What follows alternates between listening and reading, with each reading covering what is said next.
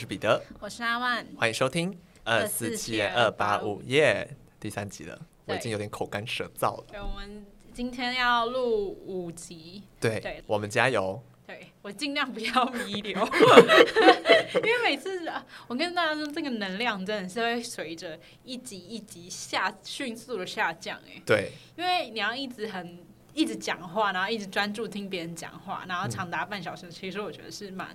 我上课都没办法长达专注半小时，对，专注力要很高的一件事情。对啊，那我先来分享我今天要讲的事情。就是我，我突然想觉得我们两个没有做过一件事，哎，什么事？我很想尝试。我猜。好。好，是跟吃的有关吗？你要说跟吃的有关，也是有。是吃一个东西就对了。呃，不是，不是吃一个东西。大胃王比赛。不是大胃王比赛，我们两个办大胃王比赛干嘛啦？纯粹是我自己想吃。而且我跟你比，我一定会输啊！我告诉你，是我们两个合作，就我攻咸食怕，你攻甜食怕，这样。对，没不是。哦，好。就我们两个从高中认识到现在，嗯，一从来没有做过这件事，在我的印象里面啊，我们应该没有做过这件事情。好，我放弃。因为呢，我前一阵子就是我我们有高中的那个共同朋友嘛，是对我不是跟他们一起去喝酒，嘿，然后那是我第一次跟他们这样子去喝酒，嗯，然后我突然想到，我没有跟你一起喝酒过，哎，有啊，什么时候？你说我们两个单独吗？对啊，哦，因为加罗姓友人的话有，可是我觉得那个比较。你说你说的喝酒是喝到挂的？我跟你单独喝酒，对，比较比较这种喝，因为我们那个比较像是小酌吃东西，然后配稍微聊聊，就跟平状态是跟平常一样的。哦，你说喝到状态不一样？对，因为我那天第一次跟我的那些高中同学喝酒，然后喝到哇吓死！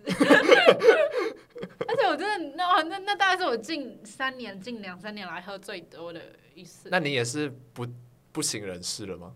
我还可以，我还我意识还存在，但已经快不行了。但是胃真的很不舒服，因为前面吃太多，然后后面又喝太多太烈的酒，就是胃很烧，然后隔天胃也很痛。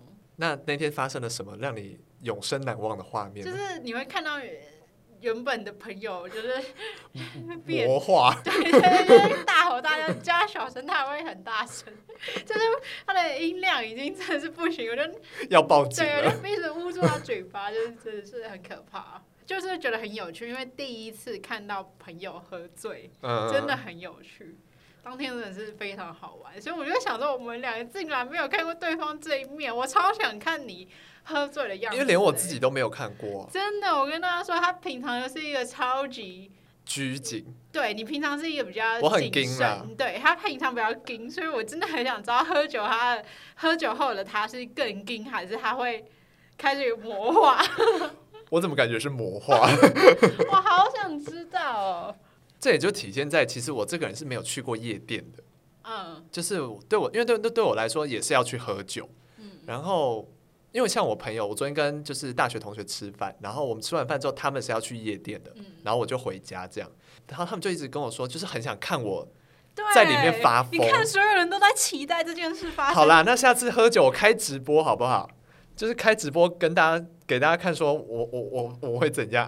不用开直播，我先录影，我到时候放放在我们的那个。对啊，拜托大家不要报警。我真的我真的是很想知道，大家都想知道到底。你你喝醉到底是怎么样的人呢？可是我我自己是对于我那种状态会很没有安全感，全感嗯、对，所以我除非是在一个真的很我自己自自己知道是很相对安全的环境，我可能才敢这么做，这样子，或是我知道旁边有人会顾着我，对，因为我想说，万一我发起酒疯来，万一跑去打人，别人可能会拦不住。因为我没喝过，所以我现在在各种假设。你现在这个块头，我可能是真拦不住。对，我就怕你拦不住我。你现在有越来越壮的趋势。对啊，我可能真是没办法。你可能就赶快结账离开了。我会说，我先自己叫车回家，你自己想办法。对啊。可能我要跟罗姓友人一起，罗姓友人比较 拦得住你。对。而且我真的是觉得。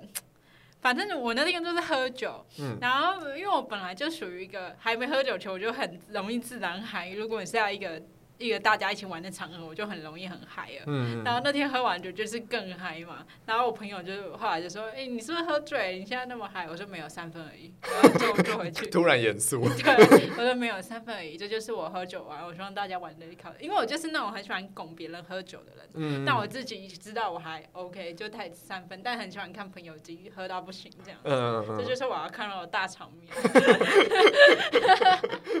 喜欢制造混乱的女人。我就喜欢看这种大场面，所以我很期待看到你的大场面。好，那我在这边跟所有听众立下一个约定。我我们两个会去喝酒，是说而且喝这种会喝到挂的这种。对，等因为罗姓友人最近回来台北，我们可以三个人一起。因为他我真的是扛不了，他真的现在块头，因为最近有在骑脚踏车，而且还有健身。他现在块头，我真的是没办法扛住他。他高中我搞不好还扛得了，还拖脚还拖得了。对啊，我现在真的。而且喝醉的人都很重，因为真的。对，因为他是会全身就是不出力，他不出力。对，好期待哦。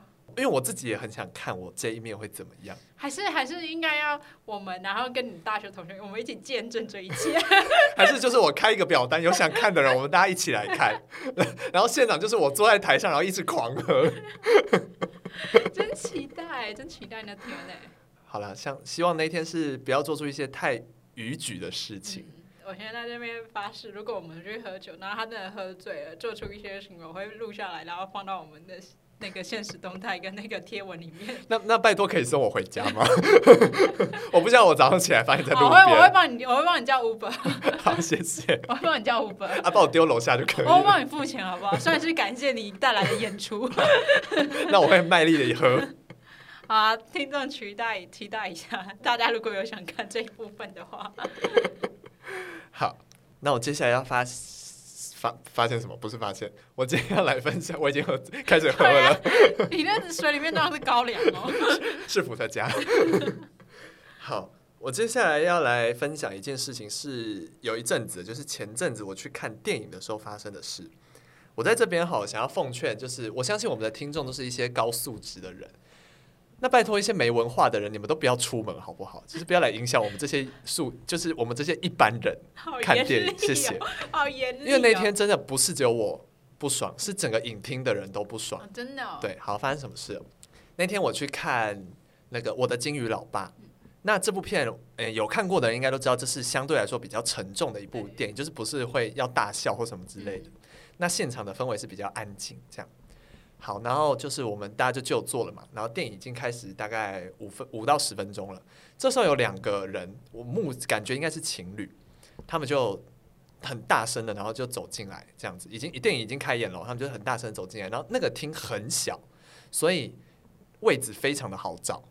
然后他们就进来之后呢，然后就开始他说：“嗯，位置在哪里？”然后就是这时候还拿搭配手电筒一直到处乱照这样子。然后这时候我就想说：“好，也没关系，因为。”就是要找位置嘛，他们可能就赶快找一找就坐下，这样好死不死他坐在我的前面。好，坐下之后呢，我们想说就也不管他们，因为他们就手电筒就关了嘛，然后就开始看电影。然后看到一半呢，整个过就是开始看电影之后呢，我就听到他们开始讨论说，哦，那个人他在干嘛？然后就是在讨论剧情，讨论剧情就算了。讨论的声音是连坐最后一排的人都听得到，他们在讨论剧情。然后那男生就一直说：“哦，你看他怎么吃那么胖啊？”然后说他干嘛之类。然后就跟那女伴讲，那女生就说：“哦，对啊，那干嘛吃那么胖啊？干嘛干嘛？不不不，一直讲，然后没有停哦。你知道这持续多久吗？一个小时，好可怕，完全没有停下来。然后就是有时候还会啊，怎么这样？还越来越大声，你知道吗？然后会搭配就是你知道一直动来动去，因为我坐在他们后面，但我们两两排中间有隔一个走道这样子，所以我，我没办法直接踹他们。”但你会如果会坐后面会做这件事吗？如果真的很近，我可能会我可能会讲。可是因为我们中间隔了走道，就是有一段距离。嗯、然后因为可能前大概三十分钟吧，大家还想说就是稍微忍一下，因为他们就是有时候会稍微变小声，然后再开始突然变大声，然后就开始叭叭叭一直讲一讲，而且他们会搭配比手画脚，你知道吗？就会指那个荧幕，然后干嘛干嘛干嘛之类的这种。终于有人开始看不下去，然后就开始说嘘，就是叫叫他们小声一点嘘，然后安静一点好不好？完全没在听诶，因为整个影厅就只有他们在讲话，没他们不可能不知道是不是他们这样子，然后就一直讲一直讲一直讲，然后终于有一个坐在右前排的一个小姐看不下去了，她就站起来，然后走到他旁边说：“你们可以安静一点吗？非常吵这样子。”那两个人还想说：“啊，干嘛？这个人来干嘛？”就是你知道完全没有任何悔改的心，还想说这个人干嘛跑过来就讲话这样子。然后大概又过了大概十到十五分钟吧，电影还没结束，大概演到一半左右，那两个人就站起来，然后就准备要离开了。然后他们离开的时候，就是故意走很大声，然后就是可能那男的有发出一些声音，然后那女的还说：“哎、欸，小声一点啦！”就是你知道，故意要讲给这个听的人知道，说：“哎、欸，小声一点啦！”这样子就是很嘲讽的那种语气。我这时候就想说，怎么有人可以这么没有文化，这么没水准，你知道吗？因为那部片是它很安静，所以你的情绪会一直被他们打断。我就觉得那场的观影体验就很糟。对，可是我还是有看到哭了。那部片还是很好看，这样子还好，他们没有看到最后，不然就会吵到最后。对，因为他们完全是不知悔改，就是当有人已经跟他们说安静一点，他们还是继续讲。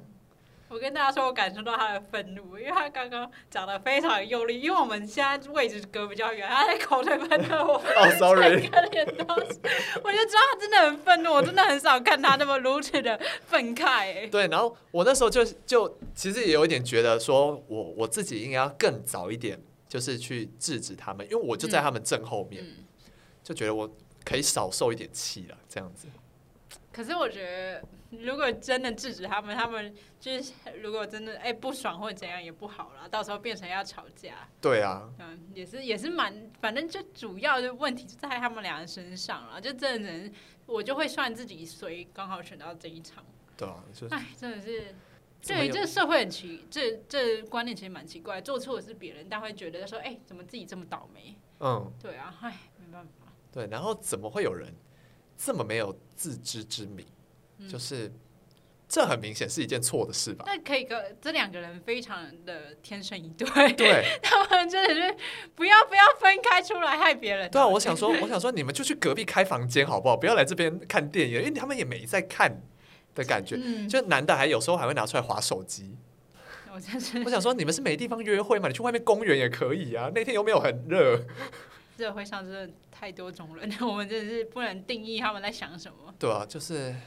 好了，下次至少这是至少这是少见的例子。对了对了，就是这是我第一次遇到这种情况对，所以我希我也希望不要有下一次啊。我以前有去那个，我以前有去澳门，嗯，然后就去看那个表演。然后前面就是有类似三姐妹这样，哇，全部站起来，我什么表演都没看到。然后想说算了，不好意思，在海外吵架。用听的就好，用听的就好。算了。对啊，就是我，因为我的个性也都是比较那种默默自己忍受那种，嗯、还好有那些你知道受不了的人帮忙出头这样子。那现在我随着年纪增长，我越来越不能忍我现在有时候我我以前就是冷到不行。我现在不行，我就会直接讲。我我觉得今天早上吃早餐也被插队，我就冲进去要理论。但是后来店员有赶快看到这个情况，出来还价。我本来很气，我本来超气的，因为我等很久，已经等半个多小时才被插队。那真的蛮气的。对，对，反正就是我我会努力学习当一个有文化的人，不要像这样带给别人的不方便。大部分的人都是。对，我相信大部分啊，这些没文化的人哦。要加油！我也不想评论你们了，你们不值得我评论。所以我刚讲了一大堆，结论是我不想评论你们。他这集真的很气，很好笑。他刚讲到这激动到不行哎。还好这集案件是你讲，我就要休息一下。他现在情绪，哎，我跟他说，他现现在情绪很很激动，因为他现在脸很红。对啊，不是因为我有喝酒，是是我情绪激动。那我们现在缓和一下，那我接着要来讲今天的案件。好的。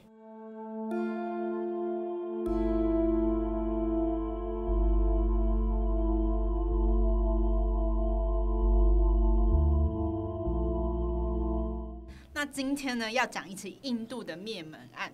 那这起案件的嫌疑人呢，以及最大的凶手就是自家人，而且整个案件疑点重重，而且案件呢也曾经被 n e f i 翻拍成纪录片。那今天要讲的呢，就是印度春达瓦一家灭门案。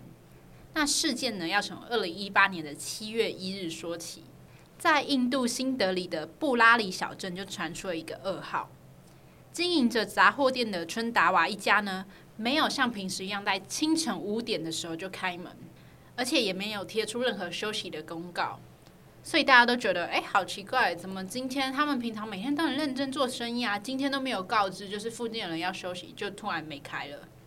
而且呢，平时春达瓦家的小儿子拉利特呢，都会早起散步，但今天却不见人影。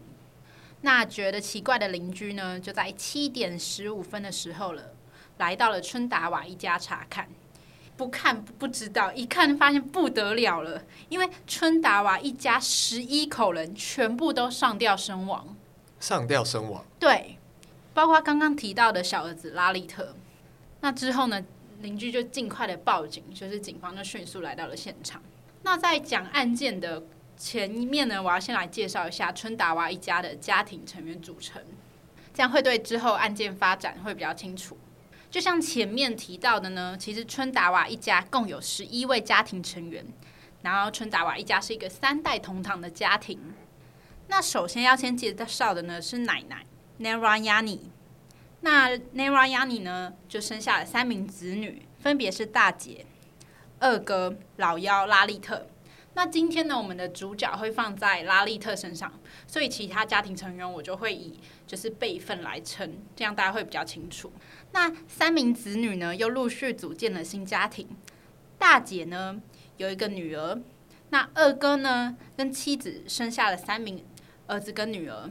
那最后呢，拉利特生下一名儿子，所以孙子辈总共有五名。然后再来是爸爸妈妈，总共有三个家庭，然后最大的就是奶奶。OK，那总共十一口人呢，就住在同一个屋檐下。那其实生活就是还平静顺利这样。那接下来的案件重点呢，都会围绕在刚刚提到的拉利特身上。虽然拉利特是兄弟姐妹中年纪最小的，但是却是最有能力的。在案发当年呢，他是四十五岁。那他把整个家族都照顾得很好。而且他其实呢是春达瓦家名副其实的男主人，因为他们家族原先的店铺规模并不大，就是是一间小店铺，然后呃经济也没有那么稳定。但是在拉利特的带领之下呢，就把家中的杂货铺经营得有声有色，而且还甚至连着开了两家分店，然后有一间分店刚好在筹备中，就是一切都非常的顺遂。但是呢，这样衣食无忧的日子之下呢，春达瓦家族却有一个公开的秘密，在二零零四年的时候，拉利特因为在路上遭到了歹徒的袭击，那他这时候就惊吓过度，导致呢他之后无法开口说话。哦，他常年就是失去了声音，然后都不讲话，只能用纸和笔交流。嗯，一直到了二零零七年，过了三年，奶奶的丈夫也就是爷爷过世了。那在爷爷过世后的第二天呢，就发生了一件令人不敢相信的事情。拉利特竟然开口说话了哦，而且这么刚好就在爷爷过世的第二天。更惊人的是，拉利特这时候发出的声音，并不是他原本的声音，而是更像过世爷爷的声音。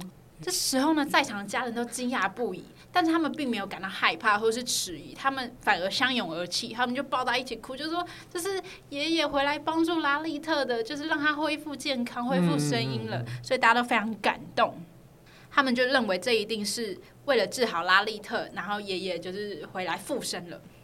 但是在爷爷回来之后呢，似乎就没有从这个家离开过了，因为自从发生了这起神秘事件之后呢，拉利特的性格就大变。从前的他呢，并没有写日记的习惯，但从事件发生之后呢，就开始写起了日记。那每天呢，就是都很规律的写，没有一天是落下来的。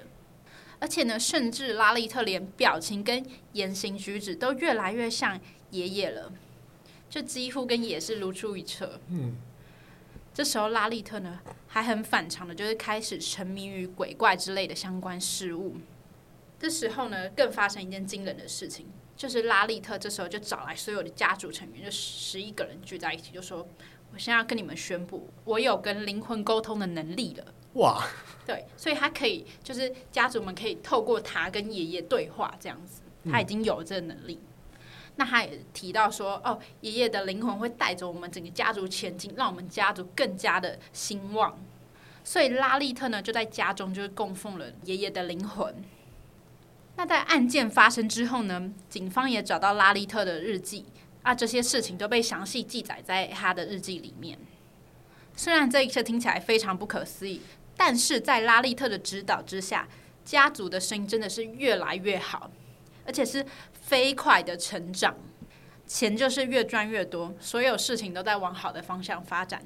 但是与此同时呢，所有家族成员都必须要听从拉利特的指令，就是包括生活作息，你要做什么决定都要经过他的同意。他变成这个家里的一个呃独裁者，对，变成他是老大，所以所所有人都是他的小弟。但是呢，因为家族真的变好了嘛，所以拉利特也不得不相信，然后并且听从他的安排，在他的指挥下生活。接着呢，就让我们回到案发当天，警方呢就在现场发现了许多疑点。首先是刚提到八十岁的奶奶以外的其他人呢，其实都是用围巾垂吊在天花板上面而死亡的，上吊死亡。而且死亡的时候呢，双眼跟嘴巴都被蒙住，耳朵被棉球塞满，然后双手被绑住，而后就是窒息死亡。那整个场景呢，其实就是集体式自杀的一个场景。那奶奶为什么被勒毙呢？很有可能是因为奶奶那时候的脚已经不太方便了，嗯、所以是有其他人帮忙从事这个行为的。那在勒毙之后呢，还有人把奶奶原先脖子上的围巾给拿走，所以很有可能奶奶是第一个死亡的。那这个拿走围巾的人是谁呢？我们不得而知，因为家族成员都已经过世了。之后呢，警方还发现这些家庭成员呢，很有可能都是自愿死亡的，因为附近的监视器有看到家人们呢，就是在。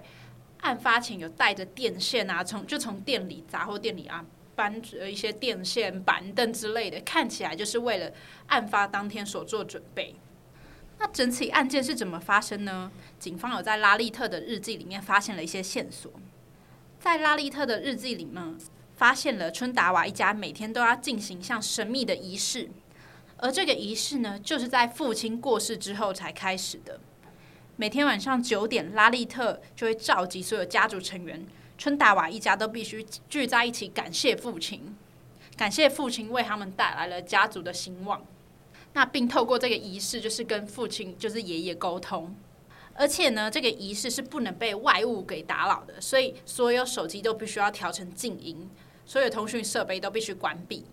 所以在那个期间呢，其实他们跟外界是没有联络的。而且在案发当时呢，也真的在橱柜里发现了十几只，就是呃调成静音的手机。就这样呢，这个仪式一直持续了十年，一直到了二零一八年，拉利特就向家人提出了要进行更盛大的仪式。日记中呢写到，仪式将会在二零一八年的七月一号进行，因为当天呢，父亲的灵魂会直接回来到家中，就是嗯、来。救赎他们，帮助他们。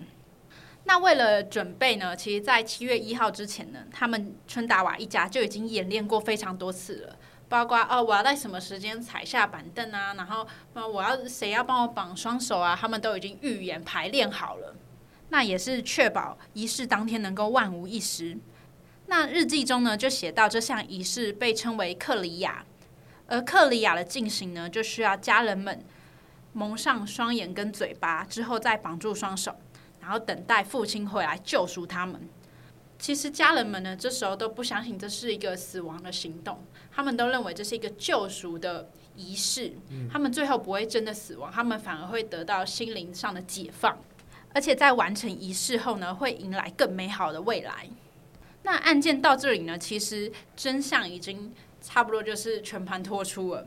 但是有很多令人想不透的谜团，因为在二零一七年的时候呢，春达瓦一家其实有重新整修过房子。那房子外墙外呢，有发现了十一根向外突出的水管。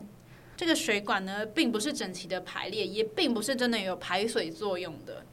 而且其中呢，有四根是直的，七根是弯的。那警方判断呢，这其实代表了四位家族男性以及七位的家族女性。就是跟这个数字不谋而合，而且呢，更吊诡的是，水管的排列位置竟然跟案发当时尸体排列的位置是相同的。Oh my god！所以这一切就在一年前，至少一年前就已经预谋好的。那这些水管呢，可能也代表着春达瓦一家的灵魂出口。那事后呢，就有学者认为，春达瓦一家其实是患有一种叫做共享型精神障碍的疾病。那这项病症呢，其实会发生在有血缘关系的亲属身上。只要家中有成员产生了妄想，那其他成员也可能受到影响，从而对某件事就是深信不疑，最后就是变成大家都相信某一件事情。但除了共同相信这一种幻想之外呢，他们的思想和行为都还是正常的，就是外人看不出来他们会不会有什么异样。这也解释了为什么春达瓦一家没有人对这项仪式提出了抗议。所以这就是整个案件的全貌。虽然看起来是已经破案了，但其实还有令人很多想不透的点。好神秘啊！对，就是哇，而且这个仪式是十年哦，嗯，十真的非常久。从不会讲话变会讲话开始，我就已经觉得有点神秘了。一切后面整个都不可思议。而且有人判断，就是呃，那个学者提出，就是心理疾病的学者，就是说，他们可能是因为爷爷的离世对他们的打击太大了，所以他们才会变成有一个成员，就是先承受不了心理压力，然后所以才会导致说，哦，全就是互相影响，导致他们患上了这个疾病。对，那其实也有人在判断，就是说，会不会其实拉利特在那时候被歹徒袭击不会讲话的时候，就已经在预谋真气的。我这么早吗？对，可是我觉得不太可能。可是我觉得其实这这就是我想不通的点，他为什么他真的突然会说话了？就是、而且就在第二天、欸，就是哦，因为我觉得人如果处理一些悲伤的情绪或处理一些情绪是需要时间的。假如说我今天真的哦，我要我爷爷就是离开我，我的父亲离开对我打击太大了，我觉得我不可能在他离世的当天隔天为他。守灵的第二天，我就想说，不行，我要来进行这个仪式。我觉得不太可能，我觉得人处理情绪是需要一段时间的，这是我想不通的一些点。嗯嗯，这样子来讲的话，就是预谋犯罪的的可能性就会有，嗯、但怎么看还是觉得就是可能真的有一些灵异的对，有一些因素在里面，对，对，因为太不合理了。嗯，整个事情都很像一本。奇呃，也不是奇幻小说，有点像灵异小说。对对对对对。而且他们就是还有其他的亲戚，就是觉得说这一定是谋杀，因为他们就说如果要被救赎，那他们手不应该被绑住啊，应该要放下。可是我觉得其实这一个，他们是在等父亲来把他们解开，解开，他们没有想到自己真的会死亡。我觉得这这是我觉得可以解释，就是为什么他们双手还是绑住，因为一定你上吊就是会死亡嘛。这也像是某一种邪教的概念。对，这是对，只是发生在自自家人身上。嗯。而且你不觉得后面那个很毛骨悚然吗？那个水管跟尸体的位置就是互相呼应。嗯，当当然也有可能是碰巧了，但我觉得碰巧的几率很低，因为毕竟这个仪式已经十年了。对，不可能是。那一年才策划这件事情。嗯，然后有人提出说，其实像孙子，就是小孙子啊、小孙女更容易被影响到，是因为他们呃，可能爷爷过世的时候呢，就跟他们出生的年份没有差到太多，所以他们从很小的时候就开始接受了这样的思想。嗯，所以他们在长大之后更会不疑有他，就是认为这就是对的。嗯。所以这就是为什么造成都没有人提出抗议啊，或是哎、欸，我们会没有人觉得这件事很怪，对，大家都觉得啊，这是正常的，我爸爸要来帮我们。感觉有些电影会这样演，嗯、就是家族一直有一种秘密的仪式这样子，嗯、然后让这个家族很兴旺，嗯、然后都要有一个外来的人去打破这件事，但很可惜这，这这一起案件是没有这个外来的人。对。然后之后，这个房子呢，其实有被一个医生就是给买下来，然后他就是觉得说，哦，没关系，就是还是正常的生活。啊、对，简单来讲，不是这间房子出事了，嗯，就是是，对，就是你如果对凶宅这件事是没有顾虑的话，但是真的蛮吓人的，十十，而且是十一个人，对，十一口的家庭，哎。那如果大家想知道更多细节，以及当时就是承办警官啊，还有呃证人的一些说法的话，就可以到 Netflix 上面查看这部《邪秘满屋：印度家族集体死亡案》，总共有三集。OK，推荐给大家。Okay. 那这就差不多是今天的案件内容了。我是彼得，我是阿万，我们下次见，拜拜。